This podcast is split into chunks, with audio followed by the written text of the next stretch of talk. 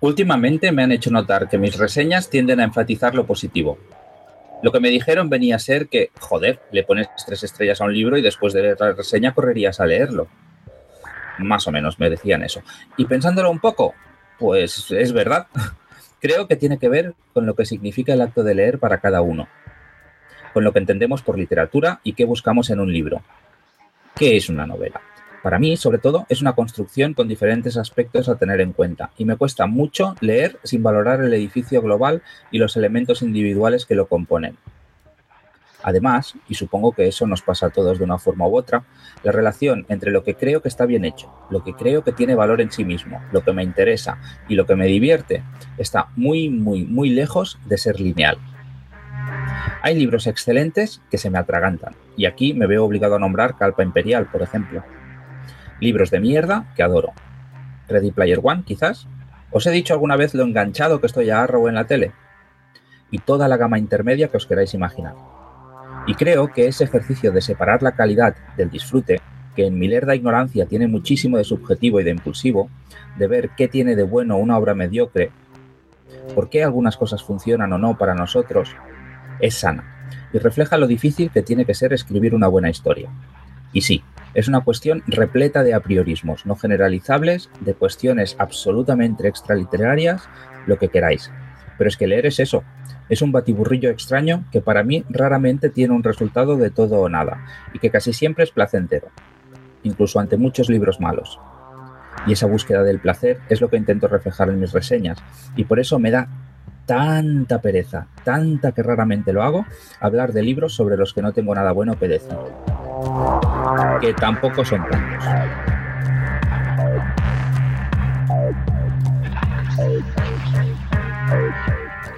Somos los tripulantes de Neo Nostromo. Hemos tomado el control de vuestras conciencias. Durante los próximos 25 minutos, vuestra atención nos pertenece y vamos a instalar en vuestros cerebros noticias, reseñas y editoriales relacionados con la literatura fantástica. Somos Miquel Cudoño y Alexander Páez. Bienvenidos, a bordo de la Neo Nostromo.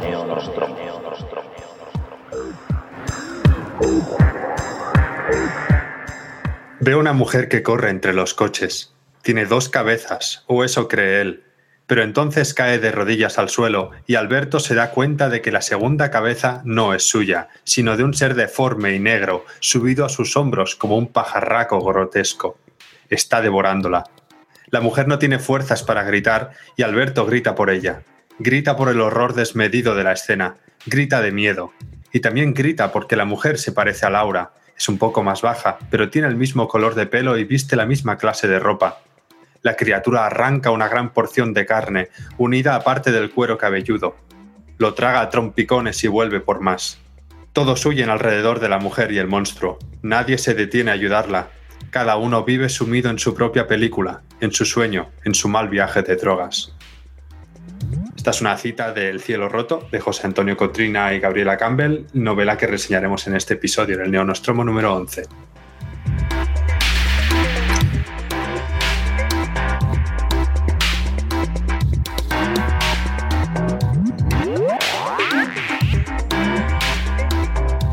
Bienvenidos al Neonostromo número 11. Como Alex ha dicho en el fragmento que ha leído, hoy reseñaremos El cielo roto de José Antonio Cotrina y de Gabriela Campbell y Pétalos de acero de otro José Antonio, José Antonio Bonilla, Ontoria. Esperemos que disfrutéis de las reseñas y que os den muchas ganas de leer los libros. Imaginaos que un buen día estáis en un atasco. De por sí eso ya es fastidioso, pero de pronto empieza a hacer frío, tanto que empieza a aparecer escarcha en el parabrisas del coche. Miras al cielo y ves una brecha, eh, como una herida que supura terror. Los demonios han llegado a nuestro mundo y lo devoran todo. El cielo roto es la nueva novela corta o novela o novelette, como se diría en inglés, escrita a cuatro manos por Gabriela Campbell y José Antonio Cotrina, autores que entre, bueno, entre ellos dos han escrito El fin de los sueños o El día del dragón. Y Cotrina también lo conoceremos por otras muchísimas novelas. Eh, de hecho, se reedita dentro de muy poco en Runas una, una muy interesante de ciencia ficción suya.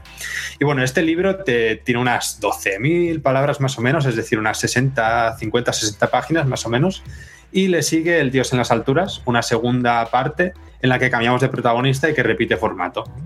Estas dos obras forman las dos primeras de una serie de novelas que, si no recuerdo mal, van a formar una pentalogía. En cualquier caso, eh, esta obra es difícil de clasificar pues aúna un prólogo apocalíptico, como el que hemos leído hace un momento, con una trama de fantasía, también apocalíptica, quizá a lo Mad Max, aunque esta vez Max se llama Adra y no lleva coche, sino que le acompaña un perro llamado Winston, por cierto, mola mucho ese nombre. Nos, presenta, nos presentan ambos autores un mundo que está plagado por demonios, de hecho el mundo es el nuestro, solo que ya no monstruos de pesadilla, magia, facciones que se machacan entre ellas, apestados, contagiados y demás imágenes grotescas que parecen salidas de, una, pintura del Bosco. Campbell y Cotrina van introduciendo detalles pequeños que siembran en un mundo tremendamente profundo y que se nota que han construido con tiempo y mimo. Sin recurrir al infodump, y esto es algo que yo aprecio muchísimo, pues es muy complicado no recurrir a este, a este recurso, nos introducen a este vastísimo mundo en un par de páginas. En estas dos, tres páginas el lector ya está situado en el escenario, ya conoce los personajes y ya, por decirlo de alguna forma, ya se desenvuelve sin problema en, en ciertas cosas que van ocurriendo. No puedo dejar de encontrar fantásticas similitudes que no hacen sino para mí enriquecer la lectura o mi experiencia lectora, como por ejemplo esa brecha interdimensional tan de Doctor Strange o Doctor Extraño por la que se cuelan los demonios de otro plano al nuestro, o también un poco de Barker por esa brutalidad, o una pizca de Sandman de Gaiman. ¿Os gustan los videojuegos? Pues también hay un poco de Dark Souls y bueno, podríamos seguir con las referencias porque, bueno, es lo que tiene. Cabe mencionar que Adra, el personaje protagonista de la primera novela, del cielo roto, me ha supuesto un ligero problemilla, pues empiezo siendo una mujer como muy dura, que parece tremendamente peligrosa, que está como a punto de explotar y explotar no en el sentido literal, sino de, como de rabia. Y bueno, parece que va a desatar algo, ¿no? Pero después, a las poquitas páginas, eh, le horroriza ver cadáveres o muertos, cuando de hecho todo el mundo está lleno de cuerpos y de horrores. Y me ha supuesto relativamente contradictorio o incoherente dentro del personaje. No sé si esto está, eh, es así, Adra, pero bueno, es un problemilla que a mí a veces me sacaba de la lectura. Ya, ya digo, es, una tontería, pero bueno, a veces me pongo un poco tiquismiquis. También creo que me parece justo mencionar que he notado cientos ligeros de, de, cambio de estilo y narrativo entre ciertos capítulos. Por ejemplo, el prólogo tiene un lirismo alucinante y está escrito con, con una delicadeza y una brutalidad a la vez sorprendentes y es, un prólogo brutal, muy, muy, muy bueno. Pero luego, cuando empieza el primer capítulo, pues baja un poquito de, de, estelarismo y se vuelve un poquito más plano el estilo y, y, va saltando, ¿no? A veces es más plano, a veces no tan plano y es algo que me chocaba un poco. Supongo que es una de las maldiciones, ¿no? De escribir a cuatro manos, es muy difícil aunar el estilo pero bueno, eh, es algo que apenas se nota y, que yo, pues como ya he dicho, soy un poco tiquismiquis y un poco cabrón. Y bueno, eh, tampoco lo tengáis demasiado en cuenta. La trama del cielo roto cierra un arco al final del texto, pero ni de lejos cierra la historia principal, porque en El Dios de las Alturas, en la segunda novela, aunque cambiamos de protagonista y iniciamos un nuevo arco, este está sumergido de lleno en la trama principal de, de las dos obras y que, bueno, supuestamente sería una pentalogía, creo. Esto suena un poco a, joe, otro libro de fantasía que no termina. Pero bueno, entre ambas novelas suman apenas 50, 150 páginas, es decir, es un concepto como de folletín o de historia por entregas que para mí hace que esta grotesca saga eh, cobre un interés muy, muy, muy, muy, muy bueno. Para finalizar, hay que reconocer que la obra, antes de que yo supiera que era de estos dos autores, me había entrado por los ojos. Y es que las dos cubiertas de Libertad Delgado son alucinantes, me parecen muy buenas. En definitiva, eh, es una obra recomendadísima, cuya primera y segunda parte están en el panteón de mis mejores lecturas de este recién comenzado año, que las podéis comprar por un precio tiradísimo en, Amazon y creo que en Lecto, y que esperamos que la tercera parte no se demore mucho, así que id corriendo a comprar el libro, que como digo, está muy barato, y a ver si así azuzamos las plumas de Cotrina y Campbell. Escribid, malditos humanos, escribid. Ah, y le he puesto cuatro estrellas y media de cinco. Muy bien, muy bien. Yo creo que, es una de las grandes eh, estrenas ¿no? de esta temporada. Yo como mismo tenía mucho, a nivel de libros, tenía mucha curiosidad por estos libros y los tengo comprados, pero aún no he podido, no he podido comenzarlos.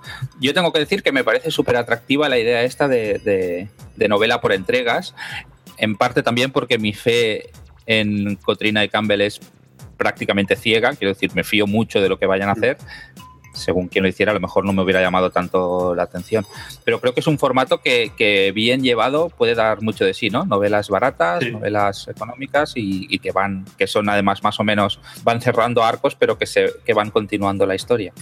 Sí, además me ha pillado una época en que estoy leyendo muchísima novela corta en, tor.com y me ha venido de perlas porque me, cuesta acabar novelas largas. Eh, por eso pues, estoy pillando un ritmo de leer cositas cortas y la verdad es que sí, es que es muy interesante que hayan escogido este formato en vez de una novela grande con todo el arco principal de principio a fin.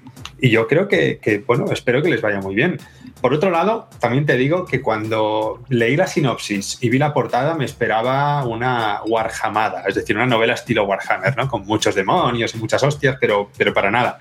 Si habéis leído eh, la, Puerta Secreta de, de, Cotrina, por ejemplo, tiene mucho de eso, ¿no? Un, me sale la palabra en inglés, un lore muy grande de demonios y de personajes súper interesantes, un world building que es, que es brutal, es, muy, muy, muy, muy chula, está muy bien escrita, yo la recomiendo muchísimo. ¿Y esta ah, te parece, porque es algo que diría que no has hecho una reseña y, no sé si es así o no, es, es, tiende a ser novela juvenil, porque es otras cosas que han hecho Cotrina Campbell sí que lo son. No, yo creo que no. Sí que tiene un punto, porque el personaje principal es, es una chica joven, y en busca, que está un poquito en busca de su padre y tal, pero no, yo diría que no, ¿eh? es bastante... No, yo diría que no, yo diría que no. Vale, vale. Sí, sí, era, curiosidad. Pues muy bien, eh, yo creo que seguiremos prestando la atención. Yo estas sin duda las leeré y no, lo hemos hablado todavía. Aquí es, es, pero yo creo que si podemos entrevistar a los autores para nuestro podría ser muy interesante, ¿no? Que además son accesibles. Muy bien, pues muchas gracias por la reseña. No tengo nada más que preguntar. Muy chulas las portadas, por cierto. A mí también me habían entrado muy, muy, muy bien por los ojos. Sí, sí, sí. Pues ahora vamos con mi reseña. Yo hoy voy a hablaros de Pétalos de Acero, de José Antonio Bonilla Ontoria, que esta es una novela publicada por la editorial Hermenaute. Hoy os voy a hablar de una novela que creo que no ha llamado la atención lo suficiente en los blogs de reseñas dedicados al género, o al menos eso me parece a mí a partir de un vistazo pues más o menos superficial al panorama de, de libros que se han ido reseñando últimamente. Se trata de Pétalos de Acero, de José Antonio Bonilla. Es una novela editada por la pequeña editorial Hermenaute y se trata de una novela de aventuras steampunk más o menos clasicota ambientada en la Barcelona de la Exposición Universal de 1888. Sin ser el libro del año, porque no lo es, proporciona una lectura emocionante, llena de buenos personajes, que está bien planteada, está bien resuelta y escrita con más oficio que muchos de los bestsellers que invaden las estanterías de novedades. Y es una comparación que no es gratuita, la de los bestsellers. Yo creo me puedo equivocar, que Pétalos de Acero es una novela que está escrita con la voluntad, digamos, pero no, no, no con la probabilidad de conseguirlo por, por la distribución que me imagino que debe tener, de llegar a convertirse en un bestseller. Ojalá.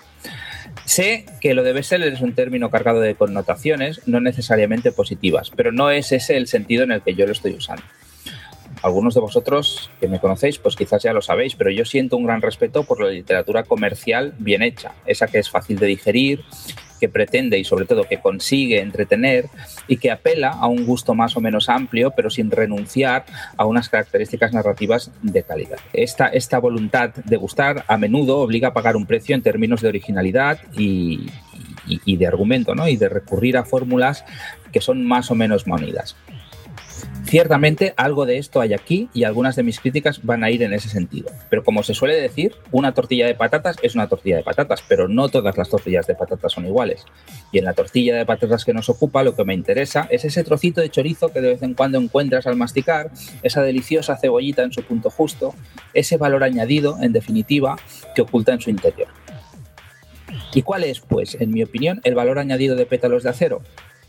Pues más allá de la habilidad con la que está construida, que en realidad es lo mínimo que se le puede exigir a cualquier libro que pretenda que le dediquemos su tiempo, y más allá de su valor como entretenimiento, que en este caso es muy claro, tiene algo que a mí me ha resultado muy interesante y que entronca con lo que es una de las gracias del steampunk, para mí.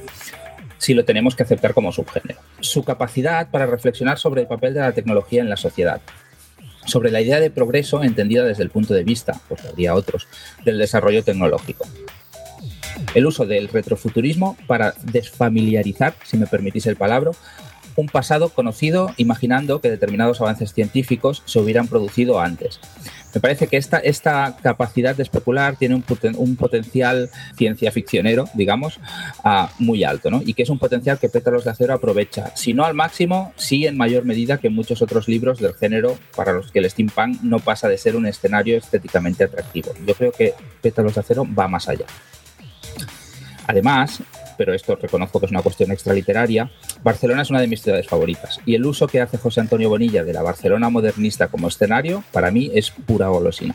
Aquí eh, me gustaría aclarar ah, que quien haya leído otras novelas que comparten escenario y época con esta, y estoy pensando, por ejemplo, en La Maladona o La Mala Mujer de Marc Pastor o Corona, o Corona de Flores de Javier Calvo, ambas magníficas novelas, encontrarán aquí un tono diferente, menos oscuro, protagonizado más por unas clases altas relativamente idealizadas que por los bajos fondos barceloneses, como sucedía en las otras novelas. De hecho, en muchos sentidos, Pétalos de Acero se comporta como una novela de época.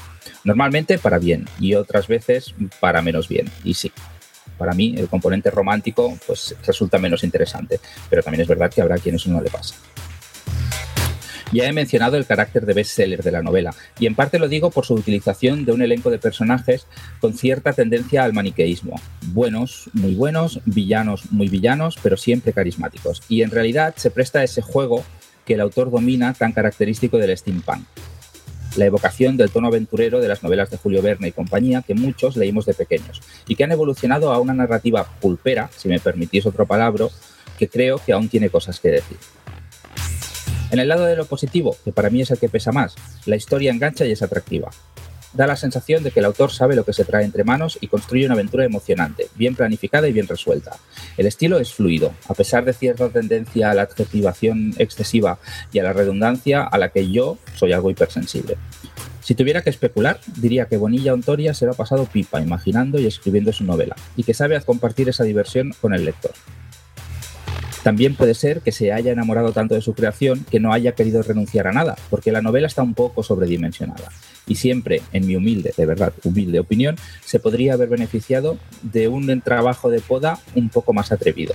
Podría haber elegido mostrar más que explicar, sobre todo en el planteamiento inicial del libro y en momentos muy concretos en los que la tensión, por lo demás bien gestionada, decae. En definitiva, es un libro que puede gustar tanto a aficionados al fantástico como a lectores más interesados en la época que en el componente friki de la historia. Es un libro que se lee muy a gusto, es ideal para pasar un rato en compañía de una buena aventura. No sé si es la primera novela o no de José Antonio Bonilla Ontoria, pero el autor ha llamado mucho mi atención y pienso estar muy pendiente de sus próximas novelas. Yo le pongo tres estrellas y media sobre cinco.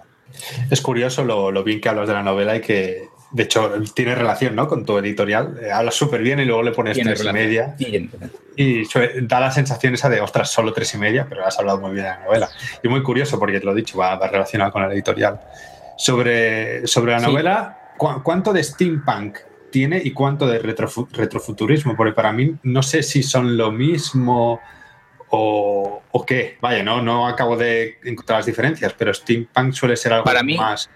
Didi, perdona. No, no, ¿qué ibas a decir? ¿Suele ser algo más?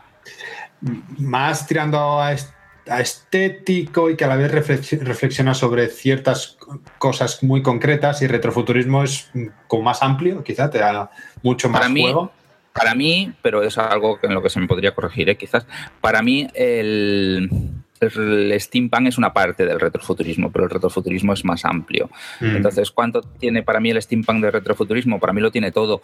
Eh, ¿Cuánto tiene el retrofuturismo de steampunk? Pues depende del libro, ¿no? O sea, que no, no para mí sí que es verdad que, que, el retrofuturismo quizás enfatiza más el aspecto ucrónico este, de la historia y steampunk quizá eso le interesa un poco menos, no lo sé.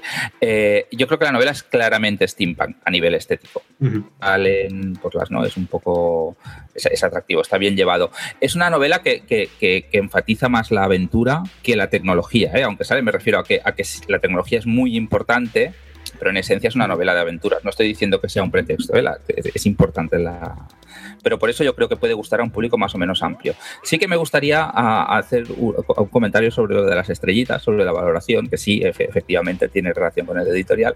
Y es que 3,5 estrellas sobre 5 no es una nota mala, o sea, estamos acostumbrados a puntuar muy alto me parece, o muy bajo, ¿no? A, no utilizar el rango medio.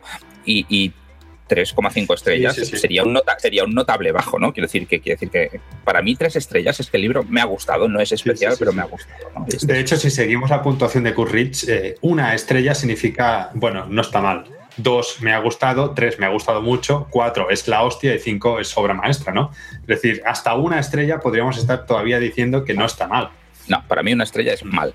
Dos estrellas es. Mm, no lo recomiendo. Bueno, Perdón, eh, una estrella no quería decir, porque iba con lo de cero. Una estrella es mal, dos es, pues no está mal.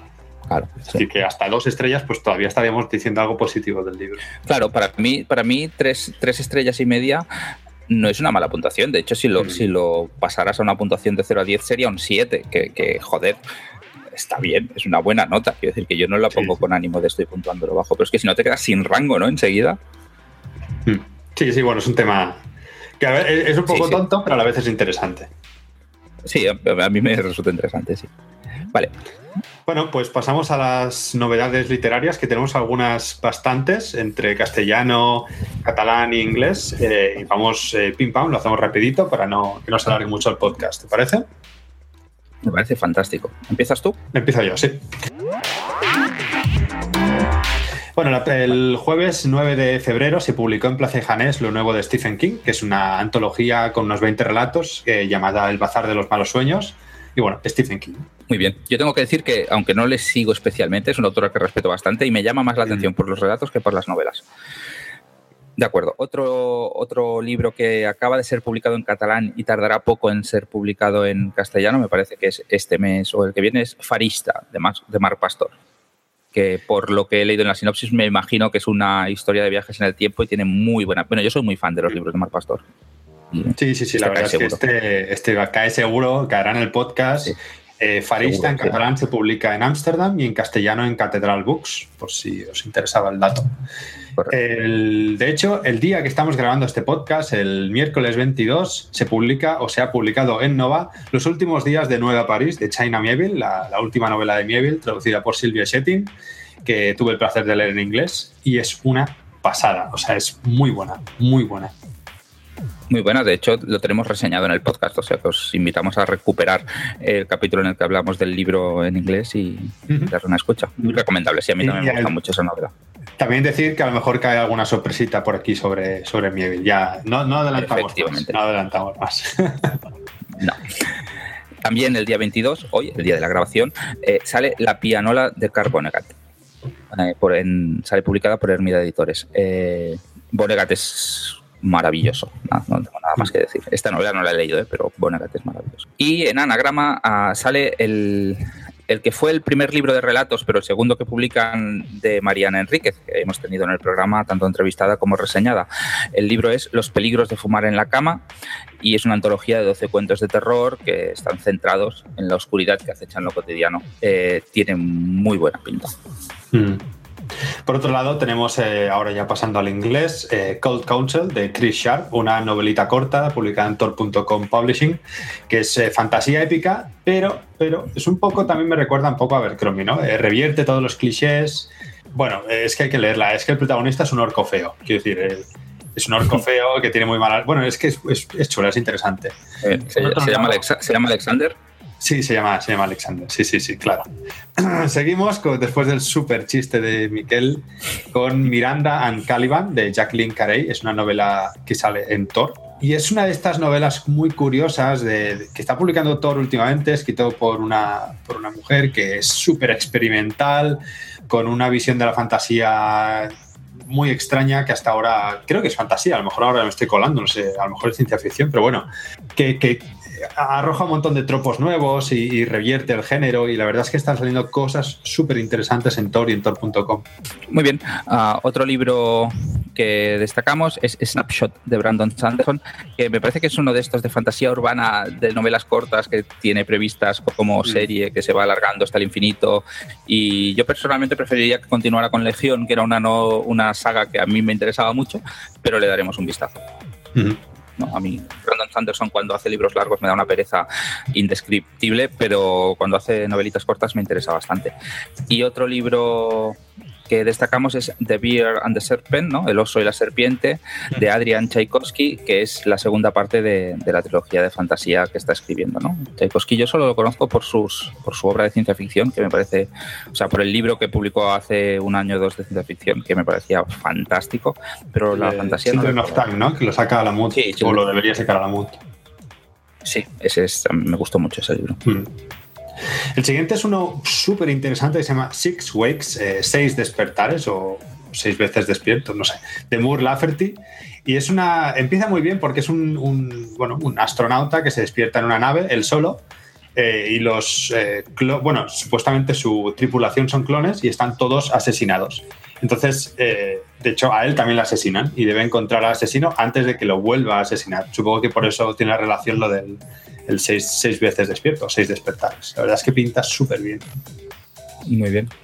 También destacamos The Stars Are Legion, Las Estrellas son Legión, de Cameron Harley, una space opera de esta autora que, que, yo creo que promete mucho. Me parece que ella misma, en respuesta a una crítica que se le había hecho, no, no con ánimo jocoso, pero ella se la ha tomado por el lado jocoso, la ha subtitulado Lesbianas en el espacio. No sé, yo es un libro que, que me llama mucho la atención. Y para finalizar, una que se publicó a principios de febrero, que es eh, Crossroads of Canopy, que me la estoy, si no la acabo hoy, la acabaré hoy, que es de Toraya Dyer, también en Thor. Es una novela de fantasía que me ha recordado mucho a Jemisin por el, tratamiento del género femenino dentro de la fantasía y bueno, es un mundo en el que es un bosque gigantesco y cuanto más alto de los árboles vives, más rango tienes, una especie de castas, ¿no? Entonces hay como tres niveles y la protagonista, que vive arriba del todo y es una especie de sirvienta de los dioses, pues cae para abajo. Y es una especie de descenso, una especie de viaje del héroe. Descenso hasta abajo del todo y supongo, o ya lo veremos, vuelta, vuelta arriba. Está bien. Yo me estoy escuchando el audiolibro y es que el audiolibro eh, suple todas las carencias del libro. Está tan bien leído que me da igual que la novela no sea especialmente destacable. Sí, influye mucho, ¿verdad? En los audiolibros el tipo de lectura. A mí me está pasando lo contrario con Estados Unidos de Japón, que lo estoy escuchando en inglés eh, en audiolibro y no me gusta nada el narrador y me está quitando placer de la novela porque no me gusta cómo le señor ese. Hmm. O sea que puede pasar en los dos sentidos. Me parece que Crossroads of Canopy, no, he leído la reseña todavía, pero creo que hoy mismo en el día de grabar ha salido la reseña en, Sense of Wonder en el blog. Sí, sí. sí. Eh, y intentaré sacar también yo reseña por algún sitio. Si no, aquí en el podcast, en alguno de los millones de sitios donde me podéis leer siendo un pesado. Y bueno, esas son todas las novedades. Muy bien.